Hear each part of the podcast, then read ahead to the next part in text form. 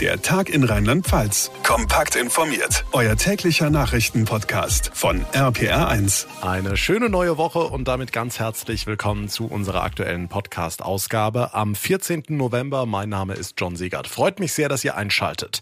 Entscheidungen im Bundesrat sind in der Regel recht vorhersehbar. Wenn der Bundestag ein Gesetz beschlossen hat, dann gilt die Zustimmung der Länderkammer meistens als sehr wahrscheinlich. Nicht so beim umstrittenen Bürgergeld.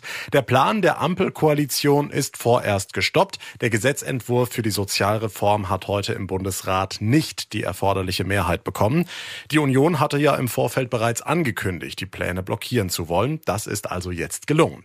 RPA1-Reporter Thomas Bremser, wie begründen die Bundesländer mit Unionsbeteiligung denn ihr Nein zum Bürgergeld?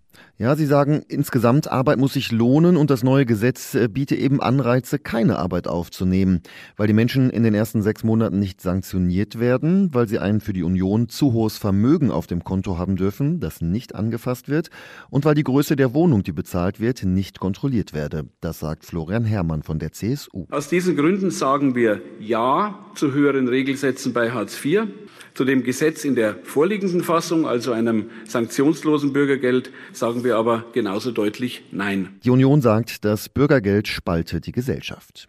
Okay, und die SPD, was sagt die? Die SPD sagt, die Union stelle das Bürgergeld falsch dar und bezichtige einfach alle Empfänger, sie wollten nur die Hand aufhalten. Dabei würden nur drei Prozent der Menschen sanktioniert, weil sie eben nicht arbeiten wollen, sagt Manuela Schwesig von der SPD. Deswegen müssen wir hier auch in unserer öffentlichen Debatte Maß und Mitte halten und nicht alle Leute über einen Kamm scheren. Das neue Bürgergeld solle die Weiterbildung von Menschen fördern und komme vor allem auch jungen Menschen zugute wie Studenten und Auszubildenden. Jetzt ist diese heutige Entscheidung ja aber nicht das endgültige Aus für das Bürgergeld. Der Vermittlungsausschuss soll jetzt nach einem Kompromiss suchen. Wie genau arbeitet dieser Ausschuss und wie läuft das Ganze dann ab? Schon nächste Woche kommen 32 Politikerinnen und Politiker zusammen, 16 aus dem Bundesrat, aus jedem Bundesland einer, den entsenden die Regierungen der Bundesländer, und 16 aus dem Bundestag, also der Parteien. Die Anzahl hängt von der Größe der Fraktionen ab. Und die müssen dann halt so lange beraten, bis sie mit einer Mehrheit eine Lösung gefunden haben. Und über die müssen Bundestag und Bundesrat wieder abstimmen. Arbeitsminister Heil appelliert. In diesen Zeiten, in denen viele Menschen verunsichert sind, darf nicht parteipolitisches Handeln uns prägen. Er glaube aber daran, dass das Gesetz zum 1. Januar kommt. Okay, beschlossen wurde aber heute die Soforthilfe für Gas- und Fernwärmekunden. Was muss ich dazu jetzt wissen? Also wer direkt einen Vertrag hat mit seinem Energielieferanten, der muss die Abschlagszahlung für Dezember nicht zahlen. Das macht der Staat. Das sind dann die meisten Hausbesitzer oder auch Firmen. Mieter zahlen ja in der Regel Vorauszahlungen an den Vermieter, warten dann auf die Betriebskostenabrechnung und bekommen dann entweder Geld zurück oder müssen draufzahlen.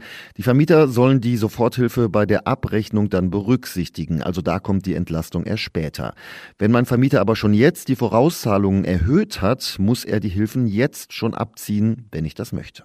Okay, das heißt konkret, ich kann jetzt im Dezember wie verrückt die Heizung aufdrehen und muss das dann nicht selbst zahlen? Nein, so wird es nicht sein. Also jetzt nicht ohne Ende heizen, das geht nach hinten los. Denn als Verbrauch wird ein durchschnittlicher Wert berechnet und der wird quasi multipliziert mit dem aktuellen Gaspreis im Dezember. Das äh, Vergleichsportal Verivox hat ausgerechnet, eine Familie in einem Reihenhaus mit einem Jahresverbrauch von 20.000 Kilowattstunden wird um die 300 Euro entlastet. Grünes Licht also für die Soforthilfe für Gas- und Fernwärmekunden heute im Bundesrat. Das Bürgergeld kann allerdings nicht so kommen wie von der Ampel geplant. Infos von Thomas Bremser.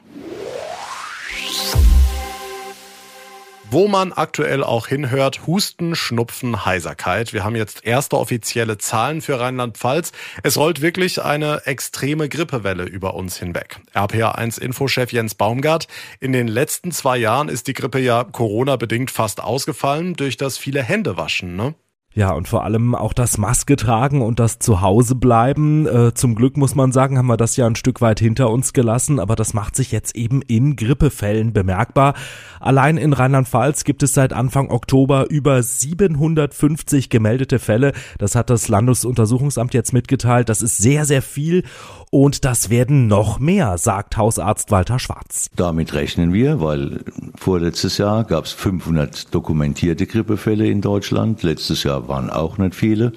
Heißt, dieses Jahr wird es uns ganz schön erwischen. Der Grund, unser Immunsystem ist einfach nicht mehr richtig trainiert, weil wir zwei Jahre so extrem aufgepasst haben. Übrigens, mich hat's auch erwischt, man hört so ein bisschen. Äh, zum Glück ist es nur eine normale Erkältung. Das ist ja ein wichtiger Unterschied. Erkältung ist was anderes als Grippe. Genau, Grippe sind andere Viren, Influenza-Viren und die echte Grippe ist eben für uns meistens deutlich heftiger. Also man erkennt den Unterschied vor allem, weil es ganz plötzlich losgeht innerhalb von ja einer Stunde vielleicht plötzlich hohes Fieber, man fühlt sich richtig elend. Anders äh, eine normale Erkältung, die sich ja oft so zwei, drei Tage vorher schon ankündigt mit so ein bisschen Halskratzen oder Schnupfen. Wichtige Frage noch kurz, die ja immer wieder gestellt wird. Sollte man sich impfen lassen? Man hat den Eindruck, viele sind impfmüde geworden wegen Corona. Ja, auch das äh, könnte natürlich dazu beitragen, dass die Zahlen gerade so hochschießen. Ähm, Fachleute sagen, Grippeimpfung ist immer sinnvoll für alle über 60 und alle, die ein schlechtes Immunsystem haben, chronisch krank sind oder die vielleicht auch viel mit kranken Menschen zu tun haben. Wichtig, man muss sich wirklich jedes Jahr impfen lassen, weil der Impfstoff immer an die aktuellen Viren angepasst wird. Ansonsten viel frische Luft, gesunde Ernährung, damit kann man die Grippe nicht ganz vermeiden, aber man kommt besser durch. Dankeschön, Jens.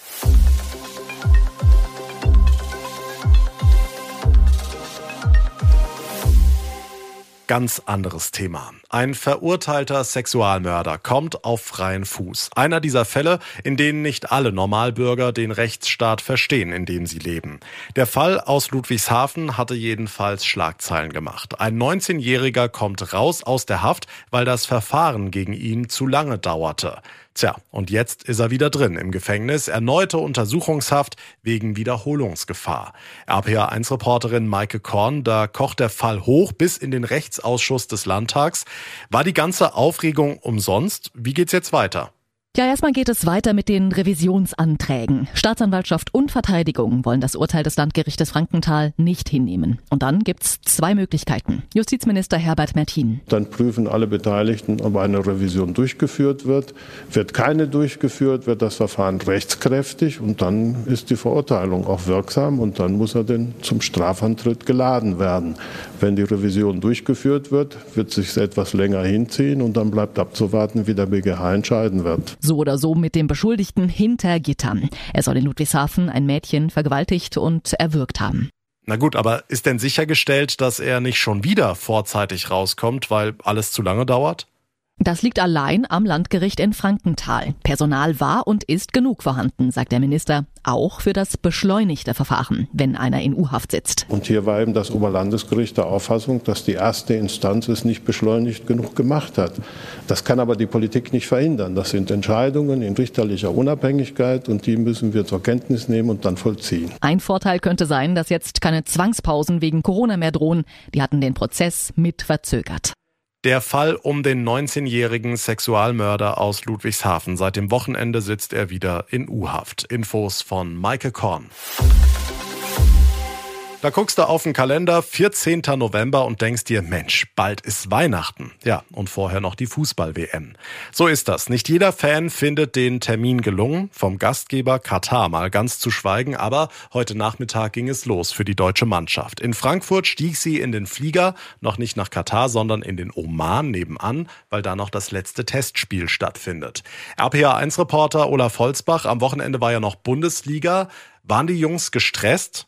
Also falls ja, sah man es ihnen nicht an. Im feinen dunklen Anzug mit weißen Turnschuhen und Rollköfferchen ging's vom First-Class-Terminal an die Maschine. Alle gut gelaunt. Nur einer fehlte. Barca-Keeper Marc-André Ter Stegen hat Magen-Darm und reist nach. Und das mit dem engen Terminplan kommt ja nicht überraschend, DFB-Geschäftsführer Oliver Bierhoff. Wir beschäftigen uns ja stark mit Belastungssteuerung. Wir haben ein professionelles Top-Umfeld. Insofern sehe ich da nicht die Problematik. Alles im Griff also, da kann die Mannschaft schon mal eine Linienmaschine benutzen, ist nachhaltiger, sagt der DFB. Und eine Botschaft war auch aufgemalt, Diversity wins, Diversität gewinnt.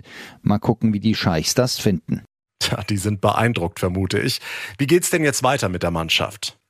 Die wird so gegen Mitternacht Ortszeit im Hotel sein in Maskat, der Hauptstadt des Oman. Mittwoch der Test gegen die Einheimischen Nummer 75 der FIFA-Weltrangliste. Donnerstag kurzer Flug rüber nach Doha in Katar. Hauptaufgabe bis zum WM-Auftakt nächste Woche gegen Japan ist dann sicher die Gewöhnung ans Wetter. Im Moment hat es da unten über 30 Grad, nachts kaum drunter.